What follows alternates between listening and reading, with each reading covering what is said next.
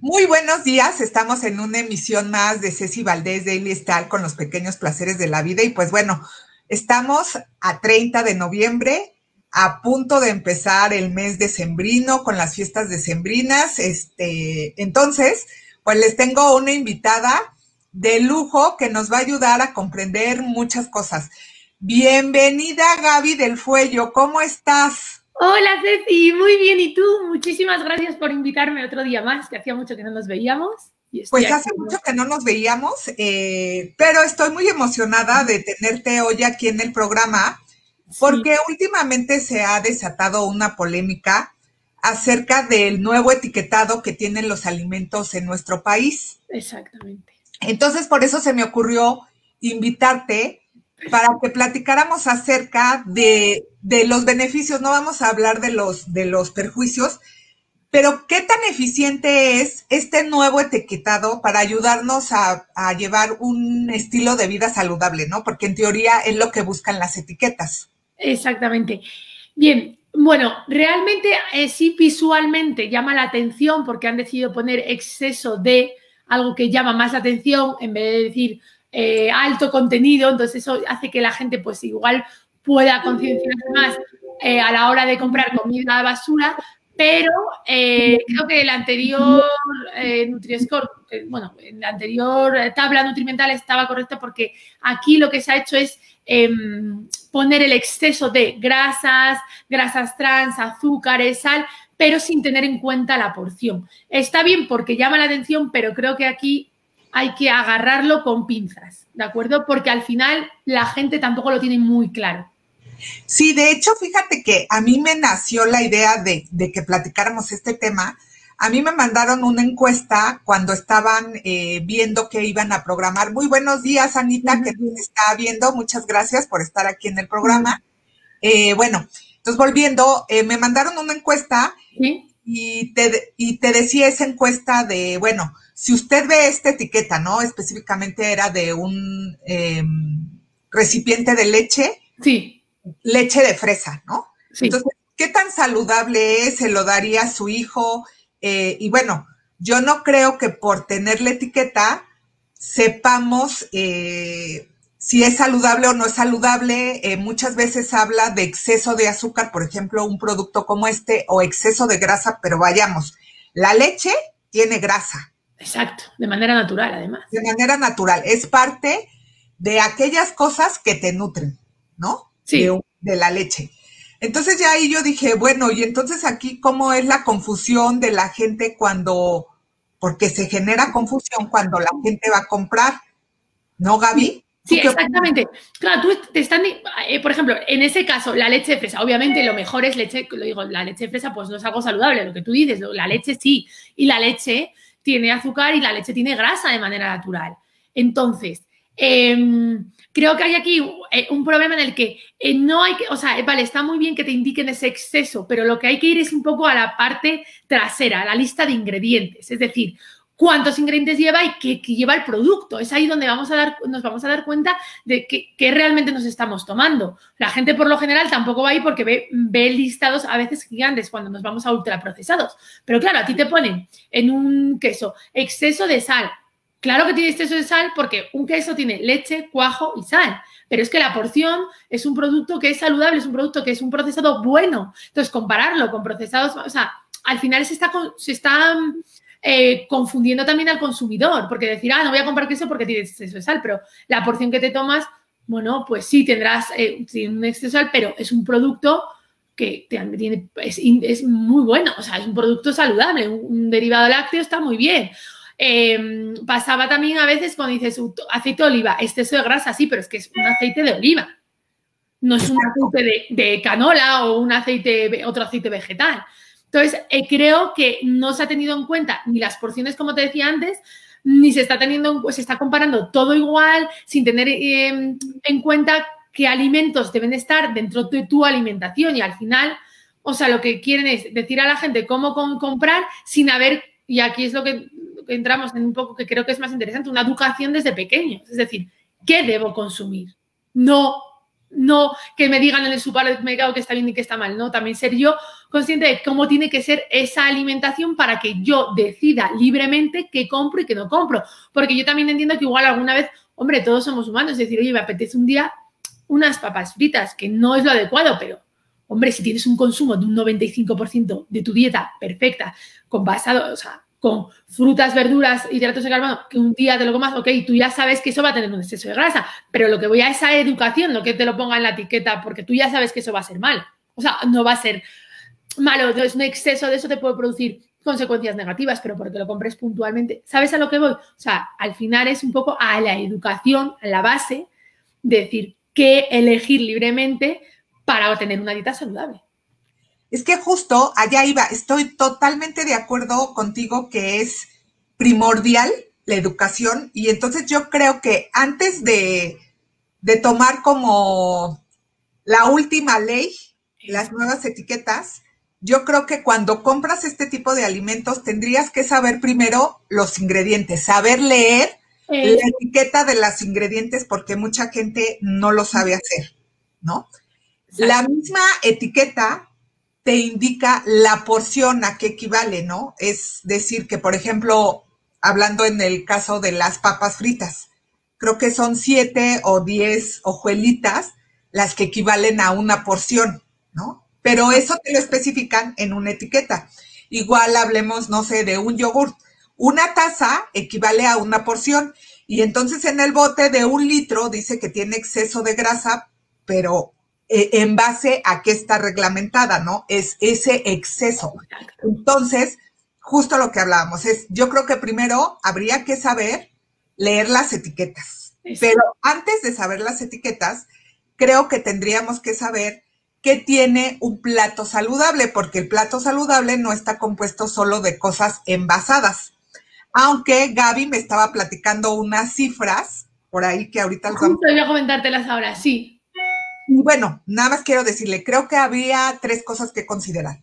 La etiqueta, qué contiene un plato saludable y saber cuáles son las porciones. Pero antes de eso, es importante tener este tipo de educación porque Gaby tiene unas cifras que son alarmantes de cosas en las cuales somos de los primeros aquí en México y que no es precisamente por ser buenos. Sí, justo os habla que, eh, bueno, pues la OPS decía que es el cuarto país del mundo en venta de refrescos o de bebidas gaseosas eh, y alimentos ultraprocesados, ¿de acuerdo? Es, de, como sabes, junto con Estados Unidos es de los primeros países del mundo de obesidad y también se decían estas cifras que el 25% de la alimentación de los mexicanos estaba compuesta por ultraprocesados, ¿de acuerdo? Entonces, ahí al final, cuando tú tienes estos datos, y claro, dicen, es que ¿qué impacto tiene esto en la salud, en el conjunto de la salud de un país? Pues que tienes unas tasas de, enfermedades no transmisibles, como son la diabetes y la obesidad, altísimas, que al final tiene un impacto económico alto, porque son tratamientos que tienen que tener tienen un coste y tienes que tratar a esa población. Entonces, yo entiendo que quieran frenar esas tasas de obesidad que son alarmantes y que es verdad que no están bien. Pero ¿cómo lo haces? Al final, con educación, es decir, desde pequeños, diciendo a los niños en qué se basa o en qué está formada una dieta saludable. ¿De acuerdo? O sea, cuando tú educas a la población desde pequeño, al final vas a conseguir que esos eh, niños o adultos eh, niños sanos se conviertan en adultos sanos. Yo es lo que digo. Lo aplica tanto para la alimentación como cuidado de la piel, en el uso de protección solar. Si me voy a. ¿Sabes cómo te digo? es educación en las escuelas.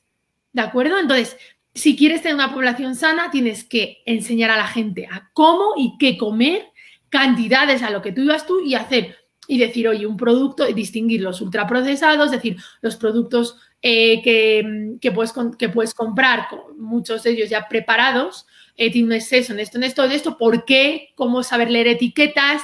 ¿Qué número? ¿Sabes? Yo creo que va por ahí el tema. Porque al final, cuando tú pones etiquetas fáciles, la gente se va a cansar. Entonces, ahora puede haber novedad y puede la gente un poco asustarse. ¿De acuerdo? Pero al final es como el tabaco. Tú tienes que enseñar a la población de que el tabaco es malo porque va a desencadenar una serie de enfermedades a la larga. Por mucho que te pongan un dibujo desagradable, una fotografía desagradable ahí, al final la gente, si no le explicas por qué es malo algo, lo va a seguir comprando porque pues le gusta y va a hacer un consumo de eso. Entonces pasa lo mismo con este tipo de etiquetados. Yo creo que la gente al principio se puede asustar, decir, oye, tiene un exceso de grasas trans, pero además a decir, oye, ¿qué es? y hay gente que se preguntará, ¿y qué son las grasas trans? Efectivamente. ¿Por qué un exceso de grasa es malo cuando no saben las cantidades que se deben tomar de grasas o cuál es la. Porque la grasa es necesaria para las funciones biológicas del cuerpo. Entonces, hay que decir, oye, un exceso de grasa es malo por esto, por esto, por esto, pero es que la grasa es necesaria por esto, por esto, por esto. Entonces, eso se debe de educar en las escuelas. Ya no digo en casa porque yo entiendo que no haya gente, o sea, hay personas que no son, no somos, hay personas que no son especialistas y que no tienen por qué saberlo, pero para eso hay unas escuelas en donde se mandan a los niños y no solo hay que aprender mates, eh, en, la clase de ciencias te pueden explicar perfectamente, las, se explican las funciones del cuerpo humano y de dónde se, se sacan los nutrientes que son necesarios para realizar esas funciones biológicas en las cuales entonces ahí tienes que hablar de alimentación, creo que es implícito y creo que eso haría evitar muchos problemas a largo plazo. Pero para eso tienes que formar a la gente, entonces también le cuesta y parece que es más fácil poner etiquetas, ¿o no? Sí, exacto, es, eh, yo creo que es una cuestión de educación, yo creo que es una cuestión, sí es un buen punto, porque no vamos a decir que es negativo, yo creo que es un buen punto para empezar, pero detrás tiene que haber algo más y entonces como yo creo que la comida es un placer, ¿no? Disfrutar la comida y hay maneras de disfrutar la comida, no necesariamente tiene que ser eh, un producto de bollería procesado, ¿no? Claro. Que hay muchas formas, pero primero, como dice Gaby, hay que informar y pues nosotros hoy en día, eh, con la asesoría de Gaby, les vamos a brindar algunos consejos para llevar una vida saludable. Entonces, yo creo que podríamos empezar, Gaby. Perfecto, sí, sí, sí que contiene un plato saludable. ¿Qué opinas? Mira, un plato saludable, muy buena pregunta, Ceci. Eh, y esto ya habíamos hablado, yo creo hace tiempo, pero ¿qué tiene que tener? Al final nos basamos en ese plato que, se llama el plato de Harvard, bueno, digamos, donde la mitad del plato tienen que ser frutas y verduras. ¿De acuerdo? Aquí tienen que comer entre cuatro y seis raciones de fruta. O sea, yo cuanto más mejor. Siempre me voy a por esas seis raciones de fruta y de verdura al día. ¿De acuerdo? Que bueno, pues que son necesarias. Y luego dividíamos el plato en otros dos cuartos. Uno que lleve proteína de calidad, y cuando hablamos de proteína de calidad estamos hablando de carnes, de pescados, de huevos, ¿de acuerdo? Y eh, también de proteína vegetal, como pueden ser las legumbres, eh, garbanzos, lentejas, también se obtiene de ahí, ¿de acuerdo? Está, es una, son es un alimento muy, muy completo, las legumbres. Yo siempre hablo mucho de ellas, pero me parecen, o sea, siempre se recomienda como una, dos eh, raciones de legumbre, a veces yo digo dos o tres, incluso hasta puedes llegar a cuatro, no pasa nada, porque además cuando comes legumbres a veces igual el consumo en carne roja disminuye y también es muy bueno el consumo de legumbres. ¿De acuerdo? es un de fibra, ¿no, Gaby? También. de fibra, eh, vitaminas, minerales, eh, todo, ¿de acuerdo? y proteína vegetal, como decíamos. Entonces está, es un alimento muy, muy completo. Entonces, ese cuarto de proteína podemos, pues, tenemos muchas opciones muy buenas. Y luego, el último cuarto, nos estaríamos hablando de hidratos de carbono integrales. O sea, yo entiendo que el arroz se puede comer perfectamente, pero yo ahí siempre digo arroz, pues integral pan, si comes algo, integral. Hay siempre todo integral. ¿Por qué? Porque al final lo que queremos es dar a nuestro un aumento, un aumento, un aporte bueno de fibra que es necesario para el tránsito intestinal y aparte vamos a evitar esos famosos picos de azúcar. ¿De acuerdo? ¿Por qué? Porque cuando comemos em, eh, pues alimentos o digamos pastas eh, refinadas ¿De acuerdo? Eh, la, absorción del azúcar es mucho más rápido, entonces va a dar esos picos de glucosa y va a llevar a que luego tú tengas ansiedad y que estés todo el día con ganas de comer más, igual que el azúcar, pues es lo mismo, como si comes azúcar directamente como si comes hidratos de carbono. Indirectamente va a llegar a que haya unos picos de, de glucosa que debemos de controlar para tener una buena relación con la comida, como digo yo. ¿Por qué? Porque vas a estar dentro de un rango en la que cuando comes alimentos integrales eh, te hace estar dentro de ese rango, cuando comes alimentos eh, que son refinados te hace subir y bajar mucho más. Entonces, por eso es interesante tener y mantener siempre unos índices glucémicos adecuados para que no tengamos esa ansiedad característica de, pues, como se comen ultraprocesados, exceso de azúcares, ¿no? O eh, pastas, panes, que son, como digo, refinados. Entonces, ese sería un, una buena, un buen plato, ¿no? Mitad del plato siempre verdura, fruta, la cuarto eh, proteína y cuarto hidratos de carbono integral. Eh, aparte de eso, eh, tenemos que hacer hincapié en la bebida. La bebida que se debe tomar y por excelencia es la que, no, que va a hidratar el cuerpo es el agua. Eh, fuera de ahí, de, ahí en fuera, como, como se dice aquí, em, ya estamos dándole extra. Es decir, o sea, sí está muy bien, por ejemplo, infusiones, están fenomenal, té, café, el café también, una fuente de antioxidantes, te puedes tomar uno o dos cafés al día, más no porque te puede alterar. Yo digo, yo con un café creo que uno o dos cafés máximo, perfecto. Y mm, un agua, aquí se toman mucho los aguas de frutas. Está bien, pero yo siempre digo que mejor el agua y la fruta por otro lado. Los jugos también, evitar los jugos porque al final no te tomas, como digo, la fruta con la matriz. O sea, lo que has hecho cuando haces un jugo es eliminas esa fibra, ¿de acuerdo?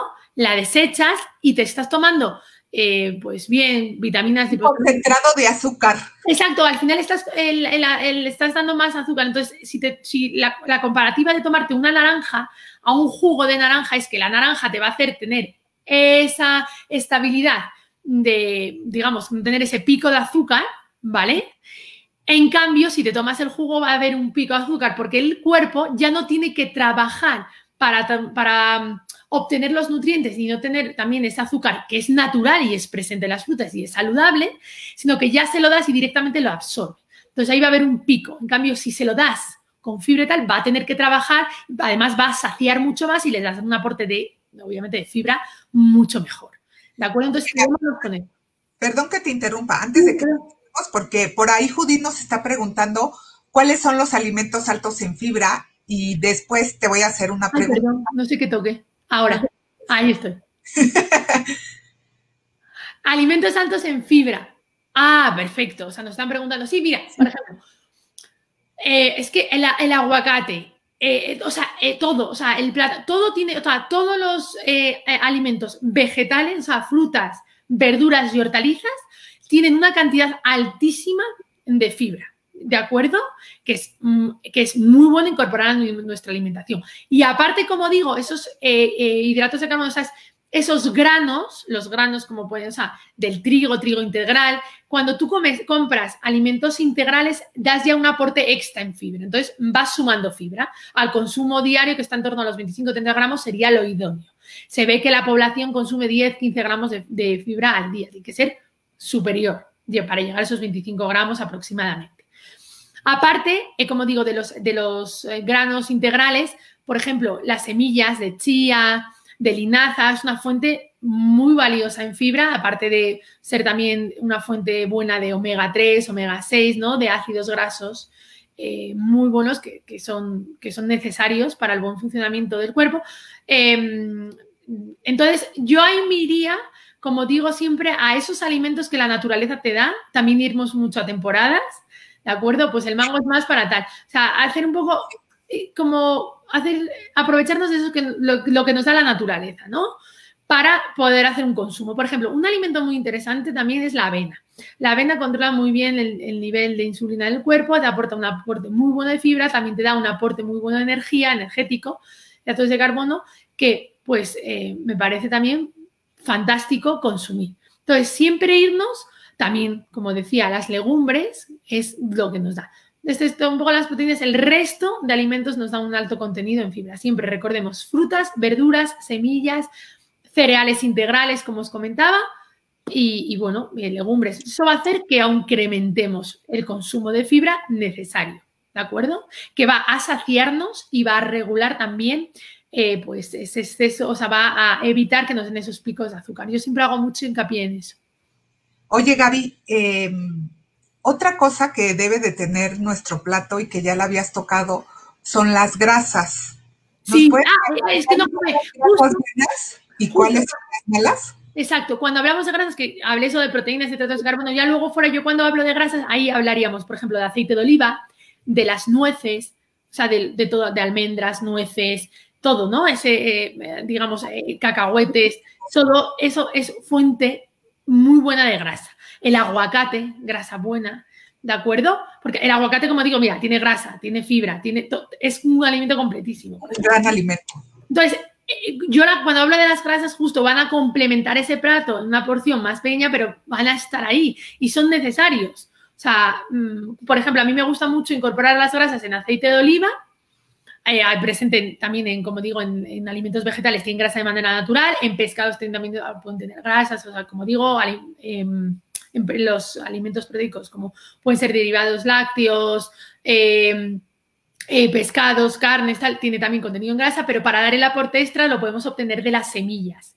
Como te decía, no es un puñadito de semillas en la merienda eh, a media mañana, a media tarde es fantástico porque es un aporte extra de vitaminas, de minerales, también tiene fibra, ¿de acuerdo? Entonces está muy bien. Las grasas son necesarias. ¿De acuerdo? son necesarias, Gaby? Son, necesarias porque el cuerpo tiene eh, pues, eh, rutas, tiene pues, funciones que tiene que utilizar esas grasas para poder obtener, bueno, pues eh, tener obtener entre ellos energía también. Entonces, creo que hacer una, restricción de grasas, bueno, puedes hacerlas puntualmente, pero no de manera continua o de manera prolongada en el tiempo, porque, como te digo, es que es necesario para el cuerpo. Justo allá íbamos eh, hablábamos con Gaby de que, bueno, este es un plato saludable, ¿no? Y en la búsqueda de tener una figura delgada, muchas veces solo eh, em, recurrimos a las dietas, ¿no? Que todo debe de ser un equilibrio en la vida, ¿no? Entonces, no solo necesitas eh, comer tus porciones adecuadas, también requieres hacer ejercicio, ¿no? Para conservar la línea. Pero respecto a las modas que, se, que están en las dietas actualmente, yo creo que primero habría que ponderar que es importante que ante cualquier tipo de tratamiento lo ideal es acudir con un nutriólogo, con un especialista, que sea él que de acuerdo a tus necesidades te ponga la dieta. Pero entonces, ¿qué pasa hoy con todas estas dietas que están de moda? La dieta keto que ya ha cobrado pues auge aquí en, México. Sí, está muy de moda. no es seguirlas por periodos prolongados, Gaby? A ver, al final cuando haces una eh, restricción, por ejemplo, en la dieta cetogénica haces una restricción de hidratos de carbono, ¿de acuerdo? Eh, una dieta baja en carbohidratos y alta en grasas. Entonces, cuando tú, o, por ejemplo, dietas en las que solo sea de un alimento, por ejemplo, la dieta de la piña, no, o, la dieta de una fruta, que, la alcachofa, que también estuvo de moda, todo eso. O sea, el alimento en sí, como decíamos, como cuando hablamos de los superfoods, un alimento no es, te va a dar todo lo que necesitas, es el compendio equilibrado de diferentes alimentos. Entonces, cuando hay una restricción de un alimento, de una serie de, por ejemplo, de grasas, de hidratos, de hidratos, de lo que corresponda, al final luego cuando vuelves a retomarlos, va a haber ahí un efecto rebote igual, porque o de repente te lo han, que te lo han quitado y dices, me apetece un montón y empiezas a hacer un consumo excesivo, ya va a haber un efecto rebote, o tu, ¿de acuerdo? Tu cuerpo eh, va, eh, al principio igual no le sienta bien, puede haber un, bueno, no, va a haber rechazo, pero no lo va a tolerar porque va a haber una restricción y como digo, puede haber ese efecto rebote que suele ser muy común en todas las dietas restrictivas, cuando bajas grasas, carbohidratos, porque no vas a estar así toda la vida. Entonces, lo interesante no es decir, oye, me voy a ir por una dieta con una restricción, no. Yo aquí a gente, a personas que tuvieran sobrepeso, les diría, ponte en manos de un especialista que te enseñe a alimentarte correctamente, en donde todos los alimentos tengan cabida, como hemos hablado, dentro de, de, una, de una dieta saludable, una alimentación saludable. Y claro, me dice, es que me engorda tal, no, igual es que no engordas por tal, es que estás haciendo un exceso de calorías porque hay muchos ultraprocesados, ¿de acuerdo? Hay un exceso de grasa, hay un exceso de hidratos de carbono, pero que hay un exceso no significa que los tengas que quitar definitivo, ni mucho menos. Tienes que ir a donde te, eh, en según tus proporciones, tus medidas, en según tu gasto metabólico, haya un consumo adecuado de ellos. Porque a veces dicen, no, es que esto engorda. No, es que este alimento no engorda, lo que engorda es el compendio de tu alimentación donde hay un exceso de, calorías en general. O sea, al final la gente es muy fácil, o sea, esto es muy... A mí no me gusta hablar de calorías, pero sí es verdad que las personas adelgazan o engordan si hay un exceso de calorías, un exceso de, ingesta de alimentos, cualquiera que sea, un exceso de calorías o un déficit de calorías. Ahí es cuando las personas adelgazan. Pero es que puedes tener un déficit de calorías con una alimentación súper saludable, un déficit en lo que haya un gasto calórico porque te hayas puesto a hacer más deporte, pero estés comiendo más. Porque además la grasa pesa más que el, eh, perdón, ocupa más que el músculo. El músculo pesa más, pero ocupa más. Entonces, puedes pesar más, pero tengas más músculo y menos cantidad de grasa. Entonces, por eso hay que ponerse en manos de los especialistas para que adecuadamente, para que nos asesoren de manera personal, sin obsesionarnos con el, con, la, con el número de calorías. No, cuenta nutrientes, es lo que me gusta decir a mí, no cuentes calorías. Eso está súper interesante. Entonces, yo creo que aquí, más que nada, la base es, regresamos a lo mismo, un plato equilibrado ¿no? En tus tres comidas, que son las principales, desayuno, comida y cena. ¿Y qué opinas de los snacks entre comidas, Gaby? ¿Son saludables? A, mí me, o sea, me gusta el snack cuando estamos hablando, yo siempre cuando hablo de snack hablo de fruta. Sí, a eso me refiero. Me parece que está muy bien porque a veces cuando comemos, igual la fruta, pues hemos comido suficiente, no hay que forzarse a comer más, entonces puedes meter un extra de fruta en los snacks y también te va a saciar y te va a mantener que luego llegues a la comida con menos hambre. Ojo, no es obligatorio hacer cinco comidas y tres comidas. O sea, a ver, lo que hacemos de tres comidas es porque, porque nos hemos educado así, estamos acostumbrados a desayunar, comer y cenar. Pero es que igual, y no sé si debería decir esto, pero igual hay gente eh, que dice, oye, yo es que no me gusta desayunar tanto, pero no quiere decir que esté mal, es que igual está bien, igual como una fruta y un puñado de, como digo yo, también alimenta tus bacterias. O sea, es que hay mucho detrás, ¿no?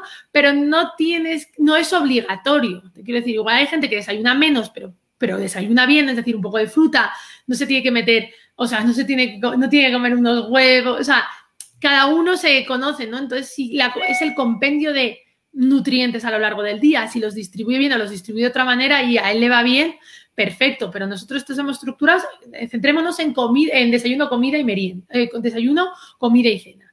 Pues si te apetece y tú no comes suficientemente fruta o quieres dar un extra de fruta, o sea, de extra de a, tu cuerpo y, te ayuda igual a llegar con menos hambre, adelante, me parece estupendo. Creo que no hay que generalizar, hay que personalizar. Hay personas en las que los snacks o las meriendas les pueden venir bien, les gusten, y a otras que no. Entonces ahí pero si se hacen, que se hagan de manera saludable. Al final es como la alimentación, que siempre sea de manera saludable, es decir, que elija bien. Y me voy a comer un plátano, me voy a comer una manzana, me voy a comer un poco de, yogur o un, poco de queso y unas zanahorias. Hay que tener el equilibrio y la gente, la gente debe conocerse a sí misma. Entonces yo digo que se autoexplore uno y sepa qué es lo que mejor me viene. Yo sí, a mí me gusta mucho hacer un snack, yo gasto mucho, soy muy nerviosa, pongo mucho ímpetu, desgasto mucha energía, aparte hago deporte. Entonces, sí me gusta porque yo llego con mucho hambre, mucho hambre a, las comidas principales. Entonces, freno un poco y aguanto mejor y me da energía para, pues en esas horas, tener un, pues bueno, pues estar bien. Depende de cada persona. Sí, eh, volvemos a lo mismo, ¿no? Cada, cada alimentación eh, debe ser eh, personalizada a tu tipo de cuerpo, incluso a tu edad, ¿no? Porque no consumen lo mismo que los niños, los adolescentes, los adultos y la gente de la tercera edad. Exactamente. Entonces siempre se tiene que adecuar al consumo calórico en función de la edad, de la actividad física, del, o sea, del, del gasto que se haga a lo largo del día. Por eso es importante cuando se va a un especialista porque te hace un estudio y se va a adecuar a tus necesidades personales, teniendo en cuenta eh, todos esos factores que acabamos de decir, como son la edad. Ok. Oye, Gaby, ¿y nos puedes explicar, eh, al principio hablaste, pero quería que fuéramos como evolucionando el tema, eh, cuáles son las grasas trans y por qué no son recomendables? Al final, cuando hablamos de grasas buenas y hablamos de grasas malas, estamos hablando de, por ejemplo, colesterol, triglicéridos, que cuando hay un exceso puede llevar a que haya una acumulación de ese tipo de grasas en las arterias. Entonces, eso va a llevar al final a, puede derivar luego también en enfermedades cardiovasculares. Por lo tanto, siempre tiene que haber un buen equilibrio eh, entre grasas buenas y grasas malas, ¿de acuerdo? Luego el colesterol se divide, es muy técnico, LDL, HDL, bajo, eh, HDL, eh, LDL, o sea, alto y bajo, de alto y bajo peso molecular. Entonces hay que tener un buen equilibrio. Por eso digo que si es hacer uso ¿no? de, grasas buenas cuando hablamos, por ejemplo, de aceites de calidad. Ahí es cuando estoy hablando de evitar esas grasas cuando hablas de aceites o grasas de calidad.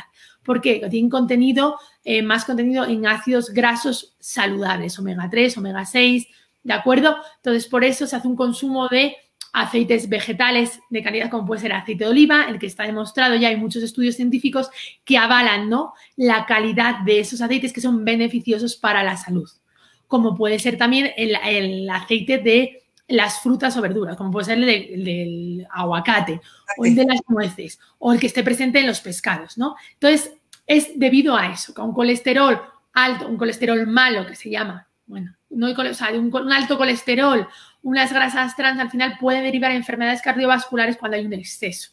Porque al final, bueno, también cuando tú consumes productos grasas, de grasas eh, de no tanta calidad, al final siempre hay un, suele haber estar asociado a una obesidad. ¿De acuerdo? Aunque hay personas también que tienen colesterol alto, malo, y son muy delgadas. Entonces yo también de ahí eso puede también ser, también hay eh, patologías, personas que genéticamente tienen predisposición a tener ese colesterol malo alto. Entonces, por eso digo que es que no es la alimentación, pero también hay que ver cada persona cuál es el problema, porque hay gente que es muy delgada y tiene el colesterol alto. Entonces, también ayudarnos con la dieta y siempre hacer elecciones de grasas saludables, em, de grasas buenas, ¿vale? Pero siempre con un apoyo de un especialista que esté detrás y que se haga unos, tiene que haber unos análisis, todo eso a través de análisis, de analíticas en las que se ve correctamente cómo está el cuerpo, ¿no? Y a partir de ahí tomar medidas. Pero bueno, ese es en grosso modo el, problema, ¿no? De que puede derivar en enfermedades cardiovasculares. Ok. Y yo creo, Gaby, que valdría la pena que nos comentáramos, que nos comentaras eh, esta necesidad de buscar el equilibrio y de mantener estables los picos de, azúcar, de glucosa, eh, son necesarios para tener energía, pero también ayudan a reducir el riesgo de enfermedades cardiovasculares y diabéticos. Y diabéticos, ¿no, Gaby? Exactamente, al final cuando justo, eso es una buena, sobre todo em, enfermedades eh, inmunoresistentes, o sea, que, van a hacer que, que sea resistente a la insulina. ¿Vale? Insulina Entonces, ¿qué pasa? Que cuando tú le estás dando al cuerpo continuamente azúcar, azúcar, azúcar, estás produciendo continuamente insulina para retirar ese azúcar que presente en sangre que es excesivo, ¿no? Entonces, bueno, eso es una de las funciones del hígado. Va a liberar insulina para retirar ese azúcar. Cuando tú estás generando o estás comiendo tantos productos con, con, tanta, con tanta azúcar, al final va a llegar un momento en que sea resistente, o sea, que el cuerpo se acostumbre y no produzca la insulina necesaria para retirarlo. Entonces, al final van a producir eh, diabetes adquiridas, ¿no? Eh, a lo largo de los años por un mal uso, o sea, por un consumo excesivo de azúcares, que como digo, no solo de azúcar libres, como puede ser el azúcar blanco de mesa, también procedentes de esos hidratos de carbono, de, de esos no hidratos de carbono, pero es decir, de esos eh, de esos, sí, de esos cereales, de esos cereales procesados, o sea, refinados, ¿vale? Porque al final se va, va a haber un, también un exceso de azúcar, por ahí se va a convertir en azúcar, ¿no? Entonces, Em, hay que evitar ese consumo excesivo para que el cuerpo no tenga esos picos, no tenga como que sacar insulina, retirarlo de golpe, darle algo más estable en la que no tenga, como digo yo, esos sustos y esté dentro de unos picos mucho más manejables que hagan que a la larga tu cuerpo no, se, no derive, no tenga esa enfermedad que se llaman no transmisibles, que son tan comunes eh, pues en México, bueno, son comunes en todo el mundo, ¿no? Esa, eh, esa, esa, diabetes, ¿no? Esa diabetes y esa obesidad que van de la mano prácticamente. Eh, em, Gaby, fíjate que nos acaba de escribir una persona que, bueno, que lo comenta, es Lupita 10, muchas gracias por estar con nosotros y dice, créanme que con los etiquetados me he detenido bastante de la tentación de comeros, para mí sí fue bueno eso. Nosotros no estamos diciendo de ninguna manera que sea malo, Solo estamos sugiriendo que hay que hacer como un equilibrio y integrar varias medidas, no solo eh, buscar en el etiquetado la solución a llevar a una alimentación sana, ¿no, Gaby? O sea, estamos sugiriendo el plato equilibrado que no necesariamente está compuesto en su totalidad por alimentos procesados que son los que vienen con las etiquetas, porque esas etiquetas no vienen en las naranjas, en las lechugas, ¿no? Entonces es un equilibrio, sí que bueno que es como una alerta, una alarma para darnos cuenta de lo que estamos consumiendo, de lo que estamos llevando a casa, ¿no? Exactamente. Saber leer las etiquetas, porque leer las etiquetas no es solo aprender a ver esas seis etiquetas nuevas que llevan ahora los productos, sino saber qué ingredientes tiene para saber si es bueno o si es malo, ¿no?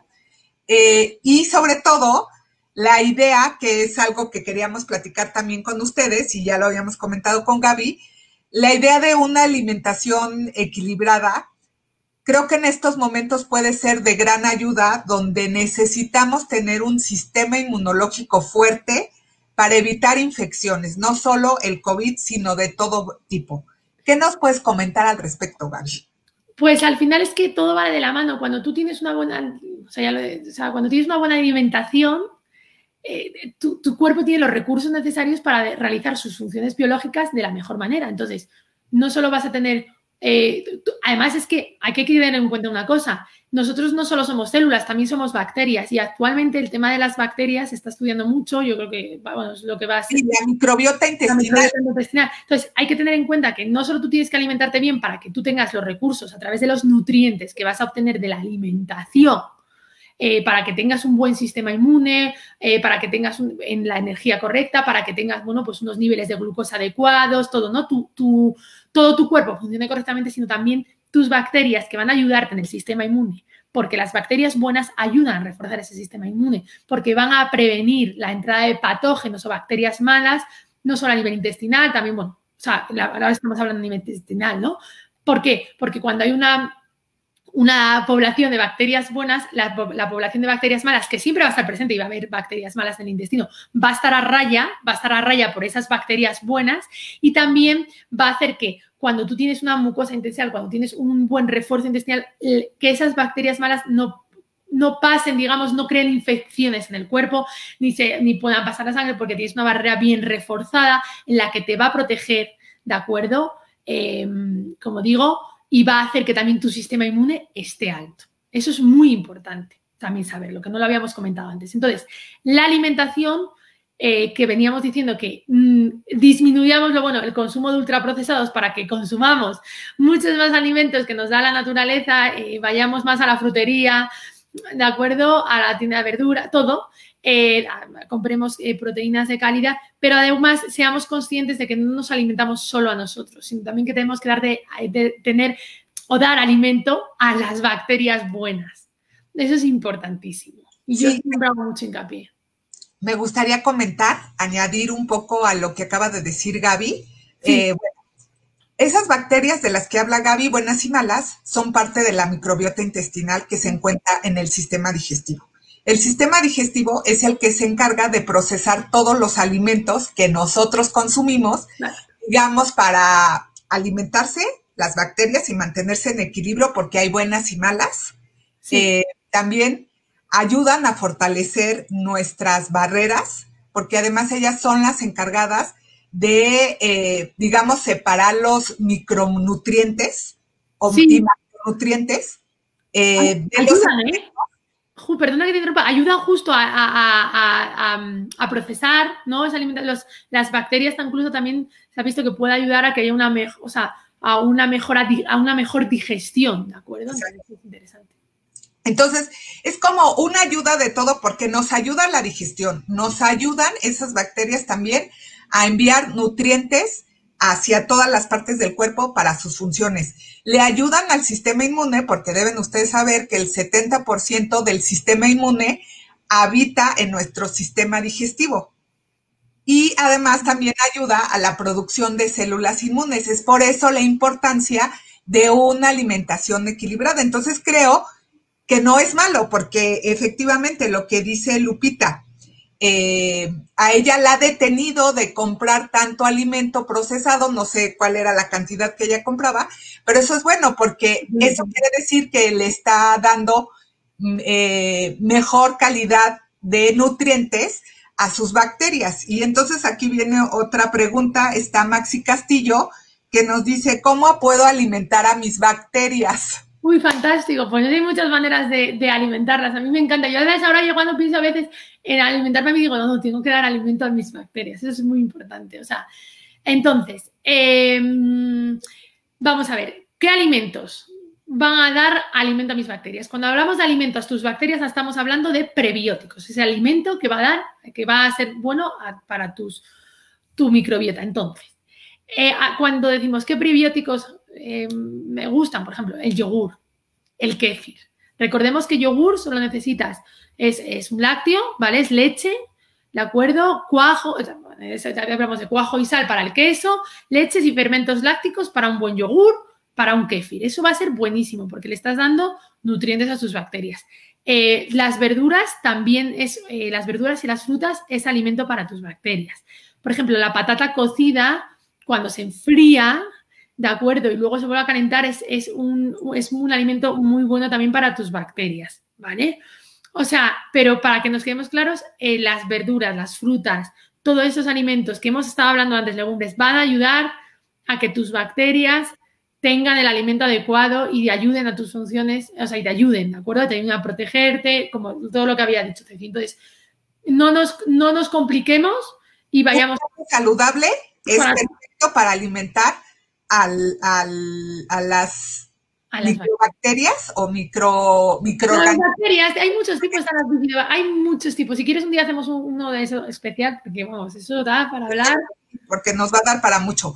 Pero bueno, entonces como ven, el equilibrio de una dieta nos va a ayudar en muchos sentidos, ¿no? Incluso eh, nos va a ayudar hasta para el cerebro, ¿no, Gaby? Sí, para todos. al final, cuando tú te alimentas, necesitas energía necesaria y esa energía se obtiene de los alimentos para que se realicen esas funciones, o, sea, esas funciones básicas que tiene el cuerpo, tanto, o sea, para todo, para respirar, para todo. Necesita obtener energía de tus alimentos para poder funcionar correctamente. Entonces es bueno para cualquier órgano, o sea, para todo el cuerpo. Exactamente, pero que no nos olvidemos, y ahora te quería comentar, siempre acompaña también no solo de centrarnos en la alimentación, que es muy importante obviamente, sino sin olvidarnos tampoco de mm, pues tener una, una correcta, o sea, un correcto deporte, movimiento físico. El cuerpo necesita moverse, está hecho para moverse. Entonces, actualmente estamos cada vez más en casa por el tema de la pandemia y hay gente que se ha vuelto loca a hacer mucho deporte y hay gente que no está haciendo nada. Entonces, un punto medio y moverse todos los días es necesario ¿de acuerdo? Porque además aumentas el gasto calórico y aumentas, bueno, pues, eh, pues que tu cuerpo también se active, ¿no? Entonces es muy necesario que esa buena alimentación vaya de, la mano de una buena o de una, de, una actividad física que es necesaria, ¿no?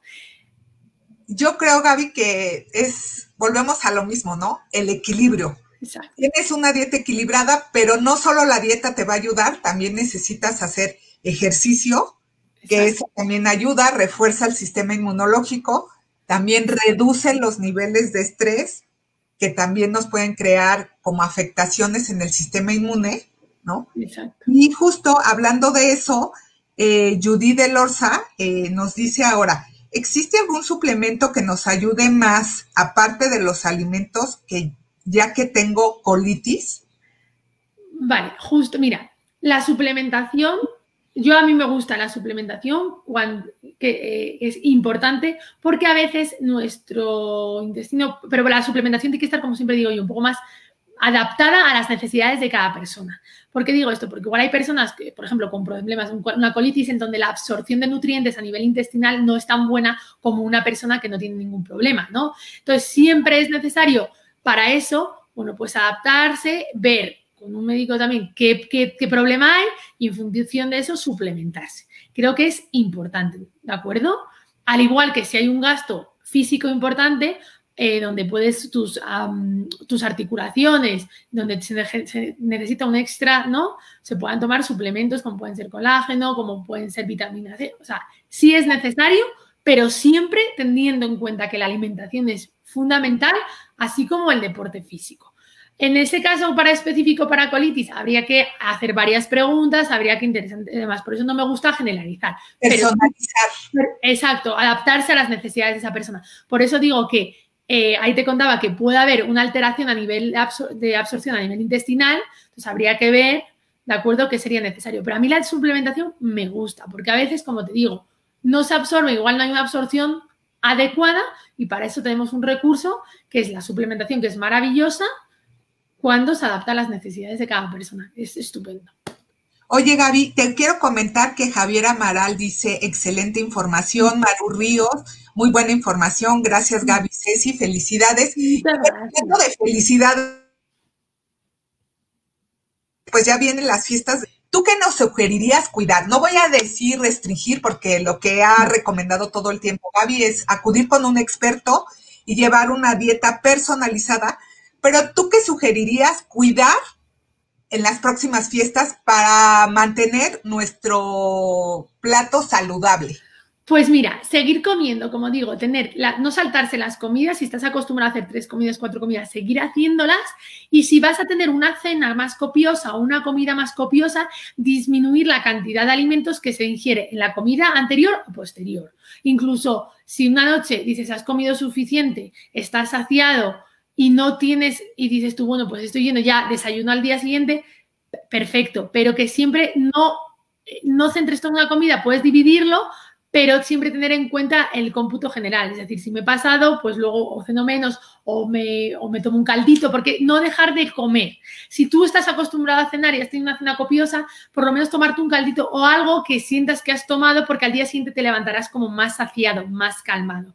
Entonces, eh, ver en qué momento vas a tener esa comida, esa cena, y encajar y adecuarte a esa, a, esa, esa comida o esa cena, ¿de acuerdo? Y no dejar de comer.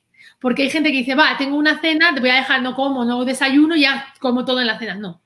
Porque además vas a llegar con menos hambre a esa cena, por ejemplo, y va a hacer que, bueno, pues tu ingesta sea menor y, y, además luego te sientas mejor, porque no te va a dar, estás todo el día sin azúcar, sin glucosa, el cuerpo está por los suelos y de repente le metes un pico. No. Adecuar y no dejar de comer, ¿de acuerdo? O sea, y no dejar de hacer deporte también. Si vas a tener una cena tal, pues igual al día siguiente puedes salir a caminar un poco más o puedes hacer un poco más de deporte para moverte y sentirte mejor.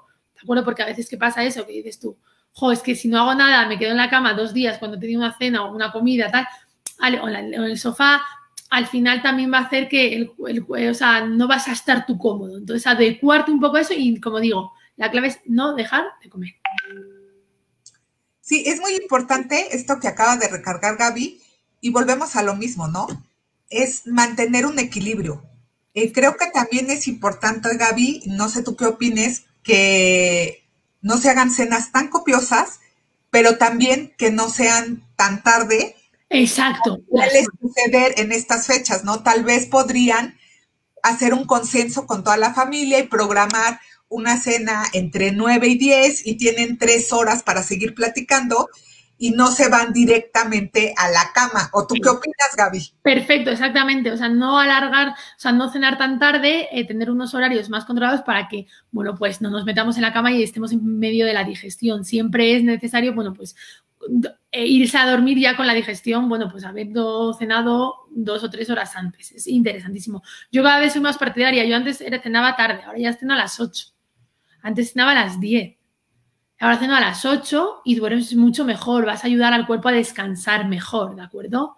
Eso es muy importante. Eh, lo mismo las comidas, no comer tan tarde, tener un horario y tener una organización.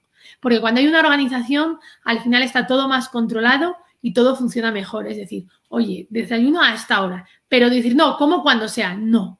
Come de una a tres y cenas de, de 8 a nueve y media, ¿de acuerdo? porque luego, eh, eh, como digo, a veces eh, te, olvidas de las horas y es muy importante controlar las horas para que, bueno, pues tu cuerpo además tiene un reloj biológico y la adecuemos. Si tú al cuerpo no le das una organización, también tu cuerpo no sabe cuándo va a, obtener la siguiente comida. Entonces hay que siempre estar muy organizado en ese sentido.